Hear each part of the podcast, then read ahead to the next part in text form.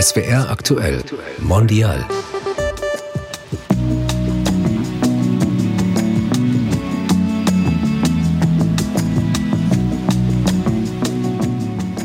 Jetzt bin ich in der glücklichen Lage als Landtagspräsidentin, ich habe Juristen, die mich unterstützen. Ganz viele Menschen, die auch Hassmails bekommen, vor allem Frauen, die haben nicht einen Juristen an ihrer Seite, die sie dann unterstützt. Und deshalb ist es für unsere Demokratie extrem wichtig, dass wir den Menschen den Rücken stärken, die davon betroffen sind, dass wir sagen, wir stehen an eurer Seite.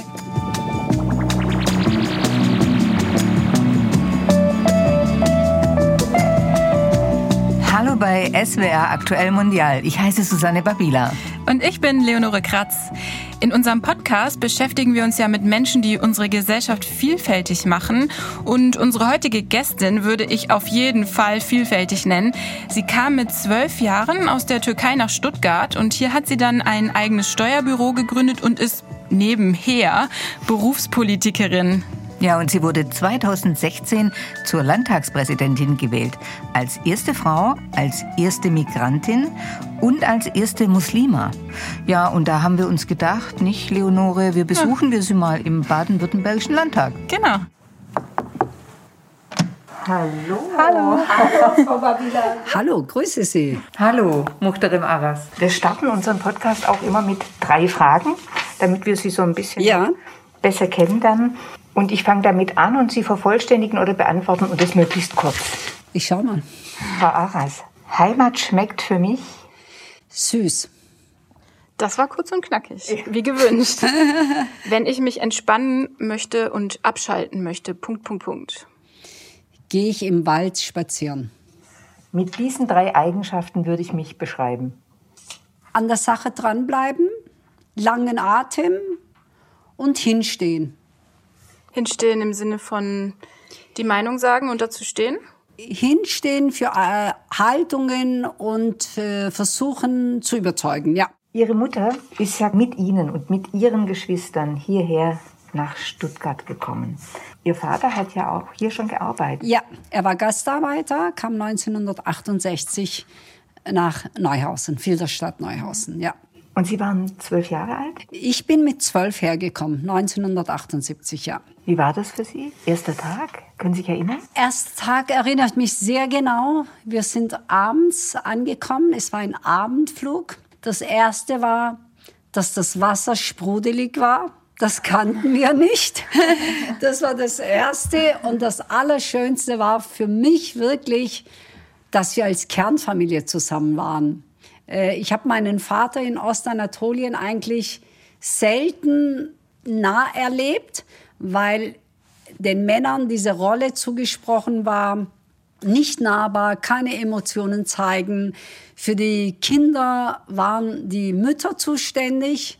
Und das Schönste für mich persönlich war wirklich, dass ich meinen Vater hier zum ersten Mal richtig kennengelernt habe, dass ich ihn als einen sehr emotionalen, warmherzigen, großzügigen Vater erlebt habe, der auch nicht so streng war wie meine Mutter zum Beispiel. Das war für mich echt ein neues Erlebnis und von dem her war hier alles neu. Aber es war schön, weil diese Familienzusammenführung eigentlich alles andere überwogen hat. Also ich meine, man hat ja alles hinter sich gelassen. Freunde, gewohnte Umgebung, ich konnte kein Wort Deutsch. Mhm. Aber dieses, ja, in der Familie endlich mal nur wir fünf Geschwister plus die Eltern zu siebt an einem Tisch zu sitzen und gemeinsam zu essen, das war für mich schon was ganz Besonderes. Sie haben es jetzt gerade schon angesprochen, Sie konnten anfangs kein Deutsch, als Sie herkamen. Sie waren zwölf Jahre alt, sind dann in die Schule gekommen. Wie war denn da dann der Einstieg für Sie? Das stelle ich mir nicht einfach vor, wenn man am ersten Tag und auch am zweiten, dritten kaum was versteht. Der erste Tag war ehrlich gesagt relativ einfach, weil wir wirklich mit offenen Armen empfangen worden sind. Ich weiß noch genau, wie es war. Ähm, meine Mutter hat uns in die Schule gebracht. Wir waren erst beim Rektor. Als die Formalitäten erledigt waren, wurde ich in die Klasse eingeführt, fünfte Klasse der Hauptschule. und wurde neben einem Mädchen hingesetzt. Die hatte ganz lange Lockenhaare, blond, war die Annette und es war Matheunterricht. Und äh, wir sollten die Aufgabe am Platz lösen. Und die Annette hat wohl gesehen, dass ich die Aufgabe richtig gelöst hatte. Und unsere Lehrerin muss gefragt haben, wer die Aufgabe an der Tafel lösen will. Natürlich habe ich das gar nicht verstanden. Und innerhalb von wenigen Minuten war mein Arm in der Höhe einfach. Die Annette hat meine Hand einfach gestreckt. Und innerhalb von wenigen Minuten stand ich an der Tafel und habe die Matheaufgabe gelöst. Und das ist für mich wirklich, eigentlich ist es die ganze Zeit so positiv gegangen, weil unsere Mitschülerinnen und Mitschüler uns so angenommen haben, wie wir waren. Es wurde nicht gefragt, was wir alles nicht können, nämlich die deutsche Sprache, deutsche Rituale und so weiter, sondern man hat eher gesehen, okay, vielleicht kann sie kein Deutsch, aber dafür Mathe. Mhm. Und das wurde eigentlich immer mehr herausgekitzelt, auch von unseren Nachbarn, von meiner Lehrerin. Daher habe ich sehr, sehr gute Erinnerungen an meine Schulzeit, auch wenn es erstmal hart ist, dass man kein Deutsch kann. Mhm. Das hört sich ja sehr positiv an. Aber wie ging es denn Ihren Eltern? Ich weiß nicht, wie lange waren Sie getrennt als Familie? Mein Vater ist 1968 hierher gekommen, da war ich zwei Jahre alt. Und äh, ich bin dann mit zwölf hierher gekommen. Also für meinen Vater, für meine Eltern war das schon sehr viel härter die hatten ja, natürlich war ja die Politik damals von beiden Seiten. Es kommen Gastarbeiter, um die muss man sich nicht kümmern. Man muss keine Integrationskurse, Sprachkurse anbieten. Die werden ja nach wenigen Jahren zurückgehen. Und so haben ja auch die Gastarbeiter damals gedacht, sie wollten Geld ansparen, um in den jeweiligen Heimatländern für sich etwas aufzubauen. Und von dem her war die Trennung von der Familie natürlich auch schon sehr hart für die Eltern, vor allem auch für meinen Vater. Ich meine, der war hier alleine, kommt aus einer sehr großen Familie und es gab ja damals keine Telefone, wir hatten kein Telefon. Und wenn er einen Brief geschrieben hat, bis der, dieser Brief im Dorf ankam, das hat ja Wochen gedauert, und dann haben wir uns, ich weiß wirklich, äh, obwohl ich da sehr klein war, wir haben uns dann alle versammelt um denjenigen, der diesen Brief vorgelesen hat. Mein Vater hat sich aber dann Deutsch selbst beigebracht. Er hat ähm, zu Hause wirklich Deutsch geübt und hat auch anderen bei Behördengängen und so weiter geholfen beim Übersetzen, Dolmetschen. Von dem her war er schon immer darauf gepolt, sage ich mal, die deutsche Sprache zu lernen, um weiterzukommen. Und wir hatten das Glück, vielleicht weil unsere Eltern das so schwer hatten, wenn man die Sprache nicht kann, dann kann man sich ja nie als Teil des Ganzen fühlen. Man ist irgendwo ausgeschlossen. Und meine Mutter war ja Analphabetin. Sie durfte nicht in die Schule gehen, weil sie ein Mädchen war. Und das hat sie ihrem Vater zum Beispiel echt bis zum Schluss nicht verziehen und hat gesagt, dass äh, sie hatte sonst viele Freiheiten. Aber dass sie nicht in die Schule gehen durfte, dass einem die Perspektive auf ein selbstbestimmtes Leben genommen wird, nur weil man ein Mädchen ist, das hat sie ihm nie verziehen. Und deshalb war ihr größtes Ziel und auch von meinem Vater, dass die Kinder auf jeden Fall in Deutschland studieren, um Sie haben immer gesagt, wir möchten nicht, dass ihr in der Fabrik endet wie wir. Mhm. Ihr sollt einmal eine bessere Perspektive haben. Ihr sollt einfach ja ein Teil des Ganzen sein. Und deshalb ähm, haben sie uns auch wirklich mit allem unterstützt. Es war nicht viel an Möglichkeiten, die sie hatten, aber sie haben uns massiv unterstützt, um unseren Bildungsweg gehen zu können.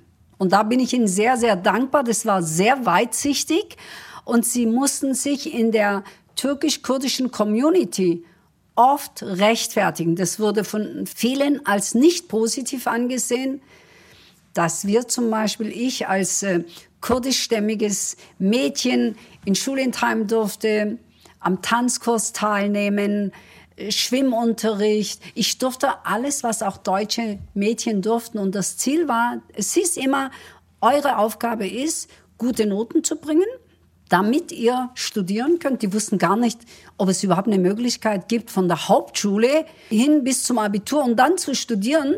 Die dachten, das geht. Wenn man will und wenn man fleißig und anständig ist, dann gibt es immer einen Weg. So, so. das war das Motto meiner Eltern. So war es ja dann auch. Ich mache jetzt mal einen Cut, weil es hier so duftet und weil hier, hier auf dem Tisch nämlich auch zwei Sachen stehen. Meine kleinen Schätze, Geschichten von Migration. So heißt ja die Ausstellung, die gerade in Waldenbuch im Museum eröffnet wurde. Ähm, Sie haben auch bei dieser Ausstellung mitgewirkt. Was sind denn Ihre kleinen Schätze, die hier schon stehen und duften? Also ich habe mich für zwei Schätze entschieden. Einmal ein ähm, Wabenhonig aus Ostanatolien, Kigi, Kiri nennt sich das. Und das kommt von meiner Cousine, sie ist Imkerin. Und das ist wirklich ein ganz besonderer Honig für mich. Erstens mag ich Honig, äh, Wabenhonig sowieso. Und zum anderen ist es wirklich, kommt es aus dem Naturparadies. Es gibt dort keine Industrie, keine Umweltverschmutzung und das ist wirklich reine Natur ohne irgendwelche Zusätze. Deshalb der Honig und der Honig war zu meiner Zeit, als ich noch in Ostanatolien gelebt habe, war das ein ganz teurer Schatz. Mhm. Das äh, ist jetzt für mich wirklich, das gehört zu meinem Alltag. Ich ähm, kaufe das von meiner Cousine, von der Hewes. Und wenn der Honig aus ist, kommt im nächsten Herbst dann der nächste Honig von der Hewes. Und zu meinem zweiten Schatz, das ist ein super leckeres äh, Vollkornbrot. Vollkornbrot noch von einem Handwerksbäcker, der wirklich alles noch selber macht, wo das Brot wirklich nach Brot schmeckt. Hier in Stuttgart? Hier in Stuttgart, im Westen. Und für mich gehört einfach ein gutes Vollkornbrot dazu. Ich gehe sogar wirklich so weit, dass wenn wir in Urlaub fahren, nehme ich mir meistens zwei bis drei Laibe Vollkornbrot mit in den Urlaub. Und früher habe ich meine Eltern oft in ihrem Ferienhaus besucht und dort habe ich sowohl wirklich Vollkornbrote, Laibe mitgenommen, als auch Körner selbst gemahlen. Ich habe eine elektrische Mühle und ich kaufe eigentlich auch kein gemahlenes Mehl, sondern ich kaufe Körner und male es immer frisch. Und äh, wenn ich meine Eltern im Ferienhaus besucht habe, habe ich immer mindestens zwei bis drei Kilo Körner frisch gemahlen mitgenommen und habe jeden Morgen für die Kinder Pfannkuchen gemacht. Also Biobrot aus Stuttgart und Biohonig aus Ostanatolien. Genau. Und ist die Imkerei ihrer Cousine? Genau, genau. Ihre politische Heimat, das passt ja die Grünen, ja, in Stuttgart. Und hier haben Sie das Abitur gemacht, Sie haben hier studiert, Sie haben hier ein Steuerbüro gegründet, großes Steuerbüro. Ich würde es jetzt nicht groß bezeichnen mit 12, 13 Mitarbeitern. Und alles in Stuttgart, das haben Sie alles hier gemacht. Sind Sie so verliebt in Stuttgart oder was hat Sie gehalten? Also ich finde Stuttgart wirklich sehr lebens- und liebenswert. Ich mag diese Stadt weil es eine Stadt der kurzen Wege ist. Also man kann überall hin auch zu Fuß hin. Ich bin eine leidenschaftliche Fußgängerin. Das ist das eine. Wir haben sehr viel Grün um uns herum. Man kann stundenlang wandern gehen, ohne dass man die Stadt verlassen hat. Das finde ich eine sehr, sehr hohe Qualität. Wir haben tolle Schulen. Wir haben zwei Kinder. Es war einfach ein Genuss, wenn Kinder von zu Hause alleine laufen konnten, ab der Grundschule. Und dann natürlich Kunst und Kultur. Für jeden ist was dabei. Kinos, äh, Theater, Oper, Ballett, aber auch kleinere Theater äh, und Institutionen und so weiter. Das ist einfach unglaublich schön und deshalb hm, ich liebe diese Stadt. Ich stehe zu meiner Stadt. Stuttgart ist meine Heimat und ehrlich gesagt finde ich das so super und fühle mich hier pudelwohl. Deshalb kann ich mir so zum Leben und Arbeiten keine bessere Stadt vorstellen. Macht es vielleicht auch was aus, weil man ja schon von woher gekommen ist und auch weiß, dass man sich von jemand oder von vielem verabschieden muss? Das sind ja auch Trennungsschmerzen. Ich glaube, dass es eher so ist, dass ich mich hier nicht nur persönlich wohlfühle, sondern für mich ist Deutschland, Stuttgart, Baden-Württemberg auch deshalb Heimat geworden, weil ich mich mit den Werten dieser Gesellschaft identifiziere, weil ich Verantwortung übernommen habe weil ich weiß, dass diese Werte wie Freiheit, wie Gleichstellung, wie die Würde des Menschen, die Werte des Grundgesetzes, sie sind ja nicht vom Himmel gefallen, sondern es hat eine Geschichte und man muss sie schützen und sie verteidigen. Und ich finde, wenn man sich mit den Werten identifiziert, das macht auch ganz viel aus. Man fühlt sich als Teil des Ganzen. Und wir haben eine tolle, engagierte Gesellschaft. Also ich meine, in Baden-Württemberg sowieso. In Deutschland insgesamt engagieren sich ja sowieso sehr viele Menschen und Baden-Württemberg ist da Spitzenreiter. Und es ist einfach toll toll, wenn man aus der Tür rausgeht, bis ich dann an meinem Arbeitsplatz bin. Wenn ich zu Fuß unterwegs bin, begegne ich so vielen Menschen und dann merkt man, ja, ich lebe in der Landeshauptstadt, es ist eine große Stadt für mich, aber auf der anderen Seite ist es auch ein Dorf, weil es einfach schön ist, auf der Strecke ganz vielen Menschen zu begegnen, sich austauschen zu können. Sie haben jetzt gerade schon angesprochen, so politisches und gesellschaftliches Engagement, deswegen passt die Frage jetzt, glaube ich, gut, warum Sie denn damals in die Politik gegangen sind und sich für die Grünen entschieden haben.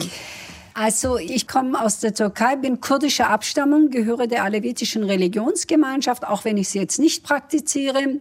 Und das waren beides Eigenschaften, was in der Türkei als Manko galten und teilweise noch gilt. Das heißt, meine Muttersprache war damals verboten, heute nicht mehr. Und die alevitische Religionsgemeinschaft wird heute noch massiv ausgegrenzt und diskriminiert. Dann bin ich nach Deutschland. Man kommt in ein Land, zensiert sich erstmal weiterhin. Wir haben nicht gesagt, dass wir kurdische Abstammung sind. Wir haben kein Kurdisch gesprochen. Wir haben auch nicht gesagt, dass wir Aleviten sind. Meine alten Eltern haben die alevitische äh, Religionsrituale und so schon praktiziert. Und irgendwann mal verplappert man sich und sagt, ah, eigentlich ist meine Muttersprache Kurdisch, eigentlich sind wir Aleviten und du kriegst keins auf dem Deckel und du merkst, es ist gar kein Verbrechen in diesem Land zu sagen, ich habe eine andere Muttersprache, ich gehöre einer anderen Religionsgemeinschaft oder ich bin sogar Atheistin.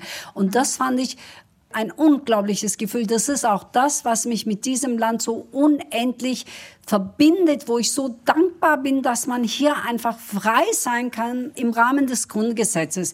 Und das war lange so bis Anfang der 90er Jahre. Da kam es dann zu diesen Ausschreitungen. Es wurden teilweise Flüchtlingsheime in Deutschland angezündet oder Wohnhäuser, auf deren Klingelschilder türkische Namen standen. Ich sage nochmal Rostock, Lichterhagen, Mölln und andere Städte. Es sind in dieser Zeit Menschen ums Leben gekommen, weil sie einen anderen Namen, andere Herkunft hatten. Und in dieser Phase, ich habe wirklich Angst gehabt, habe mich eingeschränkt, bin abends nicht mehr weggegangen, habe mir sogar ein Pfefferspray gekauft und hatte das immer unterm Daumen, so in der Hand.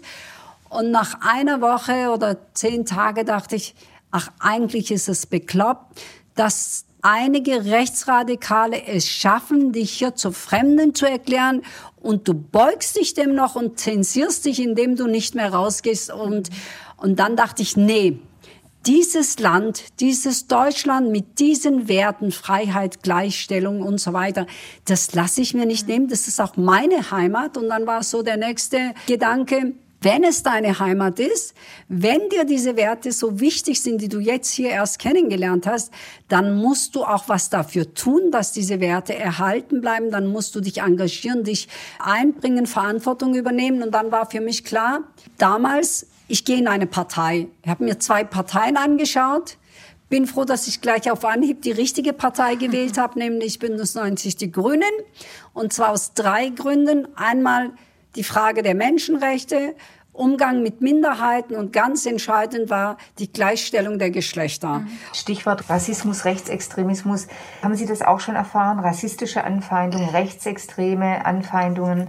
Die Anfeindungen habe ich ehrlich gesagt erlebt, seit ich dieses Amt der Landtagspräsidentin 2016 innehabe und zwar in Wellen, in Hassmails bis hin zu Gewaltandrohungen, Mordandrohungen und zwar immer dann, wenn ich mich klar positioniert habe, wenn es zu irgendeiner Eskalation im Parlament gekommen ist, insbesondere in der letzten Legislaturperiode, saßen ja einige Abgeordnete, die meinten, die hatten, würde ich sagen, ein Problem mit einer emanzipierten, selbstbewussten Frau. Und dann kommt diese Frau auch noch aus einer Zuwandererfamilie und dann gehört sie noch den Grünen an. Ähm, und das hat dem Weltbild mancher Abgeordneter eben nicht entsprochen. Und deshalb gab es äh, hin und wieder Eskalationsstufen im Parlament, wo ich hart durchgreifen musste bis hin zum Polizeieinsatz. Und nach diesen Eskalationsstufen kamen dann diese Hassmails. Sie haben das auch mal mitgebracht. Wir haben nämlich im Archiv gestöbert. Wir fahren fort in der Debatte und das Wort hat das Wort Herr Repple. Ein letzter Zwischenruf, eine letzte Bemerkung und Sie fliegen raus. Genau. Herr Repple, Sie sind damit für heute aus der Sitzung ausgeschlossen. Wie war der Moment für Sie? Das ist doch ein Schlag ins Gesicht, oder? Das war schon wirklich sehr, sehr brutal, weil, ich meine, man kann ja politisch völlig anderer Meinung sein. Damit habe ich überhaupt kein Problem. Aber es gibt parlamentarische Regeln, die wir uns selbst gemeinsam alle miteinander gegeben haben und an die hat sich jeder Abgeordnete zu halten. Und dass man dermaßen vorgeht, die Vorstellungskraft hatte ich ehrlich gesagt vorher nicht und ich glaube auch nicht, dass irgendein anderer Abgeordneter das hatte. Man war es ja gewöhnt, dass bestimmte Abgeordnete das strategische Ziel hatten, wirklich als Strategie den Parlamentsbetrieb ganz bewusst zu sabotieren, die Demokratie versuchen ins ähm, Lächerliche zu ziehen, verächtlich zu machen, Verfassungsorgane massiv anzugreifen. Aber dass man so weit geht, diese Vorstellungskraft hatte, glaube ich, vorher noch niemand. Sie haben ja auch gesagt vorhin, Sie bekommen tatsächlich auch immer wieder Hassmails, Hasskommentare in den sozialen Medien und so weiter. Wie gehen Sie damit um? Also ich habe das lange ignoriert, ehrlich gesagt. Dachte, na ja, muss ich jetzt nicht ernst nehmen. Für mich war der Mord an den Regierungspräsidenten, Kasseler Regierungspräsidenten Dr. Lübcke, war für mich eine Zäsur, weil ich gemerkt habe, okay, ignorieren reicht nicht. Diese Leute radikalisieren sich im Netz. Aber Worten können auch Taten folgen und die werden auch vollzogen. Also haben wir bestimmte Hassmails, die den Straftatbestand erfüllen. Wir haben ja Juristen in der Landtagsverwaltung, die schauen und wenn sie sagen, okay, das erfüllt wirklich den Straftatbestand, dann geben wir es weiter an die Staatsanwaltschaft, an die Polizei. Und ich bin froh, dass wir immerhin in etlichen Fällen, dass Gerichte auch Bußgelder erlassen haben.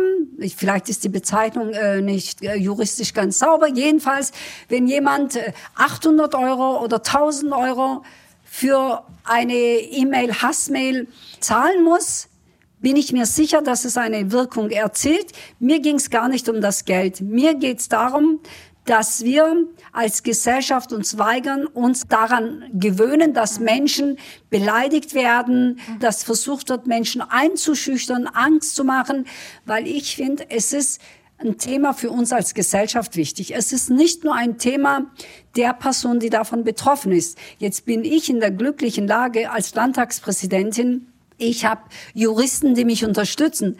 Ganz viele Menschen, die auch Hassmails bekommen, vor allem Frauen, Menschen auf der kommunalen Ebene, Bürgermeisterinnen, Bürgermeister oder Menschen, die sich ehrenamtlich engagieren, die haben nicht einen Juristen an ihrer Seite, die sie dann unterstützt. Und wir haben ja schon von dem einen oder anderen Bürgermeister, Bürgermeisterin auch gehört, die aufgegeben haben. Denn das ist genau das Ziel dieser Absender von diesen Hassmails Menschen einzuschüchtern, dass sie sich zurückziehen aus ihrem Aufgabenbereich oder aus ihrem Engagement. Und deshalb ist es für unsere Demokratie extrem wichtig, dass wir den Menschen den Rücken stärken, die davon betroffen sind, dass wir sagen, wir stehen an eurer Seite. Und ich glaube, da ist jeder und jede von uns auch gefordert, Flagge zu zeigen, wenn jemand die rote Linie überschritten hat, dann muss man das auch klar benennen und das dann auch öffentlich machen. Mhm, ganz wichtig, raus aus der Anonymität. Genau, genau. Sie haben was ganz Wichtiges, finde ich, gesagt in dem Zusammenhang. Sie haben gesagt, Sie haben Unterstützung als Landtagspräsidentin, aber Sie haben auch jemand an Ihrer Seite. Sie sind nicht allein. Und das ist jetzt ein Thema weg von Hass und Hetze hin zu was Positivem. Ihr Mann. Ihr Mann ist ja eine große Stütze, denke ich, in Ihrem Leben, den Sie ja schon seit Jahrzehnten mit ihm verheiratet ja. sind. Haben Sie sich kennengelernt bei den Grünen oder wo war diese? Nee, gar nicht bei den Grünen. Augenblicke. Nein, nein, nein, gar nicht bei den Grünen, sondern wir waren beide in Türkei-orientierten Vereinen aktiv, er mehr als ich. Und dort haben wir uns eigentlich kennengelernt. Und klar, ich meine eben nicht nur mein Mann, mein Mann ganz besonders. Ähm, wir sind ja schon seit 1986 verheiratet. Ich war in der 11. Klasse Wirtschaftsgymnasium, 20 Jahre alt. Ich sage mal, ich glaube, unser Glück war, dass wir zusammen erwachsen geworden sind. Also ich meine, ich war in der 11. Klasse, der hat mit mir schon viele Prüfungen durchgehen müssen, vom Abitur, Uni-Abschluss, Steuerberatung und so weiter. Also das ist die eine Geschichte und da bin ich sehr, sehr froh dass er mich auch wirklich immer massiv unterstützt hat. Wir haben ja auch zwei Kinder, die inzwischen erwachsen sind, aber ähm, am Anfang in der ersten Phase, wenn man die Kinder hat, Kinder, Beruf, Steuerkanzlei, also es waren auch sehr harte Zeiten, gar keine Frage. Aber ich bin jemand, die auch wirklich ihr Umfeld massiv einbezogen hat weil ich meine, ich sag mal, jeder findet's toll, Opa zu werden, Oma zu werden, Tante zu werden. Ja, dann habe ich immer gesagt, okay, dann müsst ihr auch was dafür tun. Deshalb habe ich meine ganze Familie immer sehr stark mit einbezogen. Meine Eltern, auch da bin ich ihnen sehr, sehr dankbar. Meine Eltern haben ihr geliebtes Neuhausen aufgegeben, sind von mhm. Filderstadt nach Stuttgart gezogen, in unsere Nähe, damit sie abends auf die Kinder aufpassen, damit ich Politik und Selbstständigkeit unter einem Dach bringen kann. Äh, wir haben in all diesen Jahren, als ich meine, ich war im dritten Monat schwanger, da habe ich meine Steuerberatungskanzlei aufgemacht und war im Gemeinderat. Äh, jeder hat gedacht, die Frau ist verrückt weil zu der Zeit war es auch mit Kinderbetreuungsplätzen nicht so üppig bestellt, wie es heute. Auch heute haben wir noch Bedarf. Aber das ist wirklich nochmal eine ganz andere Geschichte gewesen. Und wenn man dann nicht als Frau auch die Hilfe im sozialen Umfeld in Anspruch nimmt und sagt, ich brauche Hilfe, dann schafft man das nicht alleine. Und ich finde, es ist auch kein Verbrechen zu sagen, ich brauche Hilfe. Deshalb bin ich sehr, sehr froh, meine Eltern, meine Geschwister, mein Mann sowieso, aber ich habe auch Nachbarn. Also ich habe eine Nachbarin, die hat unsere Kinder, die Ute, als die Kinder in der sechsten, siebten Klasse waren, bis zum Abitur, hat die Ute einen Nachmittag mit der Helen, einen Nachmittag mit Dennis äh, Hausaufgaben gemacht.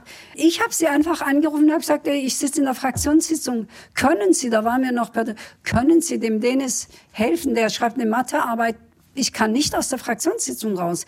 Und so fing das an. Also ich finde, es gibt ja glücklicherweise ganz viele Menschen um uns herum, die wirklich sehr fit sind, die sehr gerne auch Hilfe geben. Man muss auch bereit sein zu sagen, hey, ich brauche Hilfe. Es ist doch kein Verbrechen. Warum muss eine Frau alles um 180 Prozent selber machen und dann noch möglichst alleine? Und deshalb sage ich, man muss auch Aufgaben delegieren können und ich ähm, fahre mit der Devise Kinderfürsorge, Familienarbeit ist äh, so verantwortungsvoll, so wichtig, dass auch Männer da anpacken können. Und ich meine, ganz ehrlich, wenn Männer das nicht können, mit so einem Mann wollte ich auch nicht zusammenleben. Gab es aber manchmal den Moment, wo Sie auch gesagt haben, jetzt werfe ich alles hin, das wird mir jetzt hier zu bunt? Nein, ehrlich gesagt nie. Ich habe aber eine Situation gehabt, ich habe die Steuerberaterprüfung beim ersten Mal nicht bestanden. Das ist ja eine sehr harte Prüfung.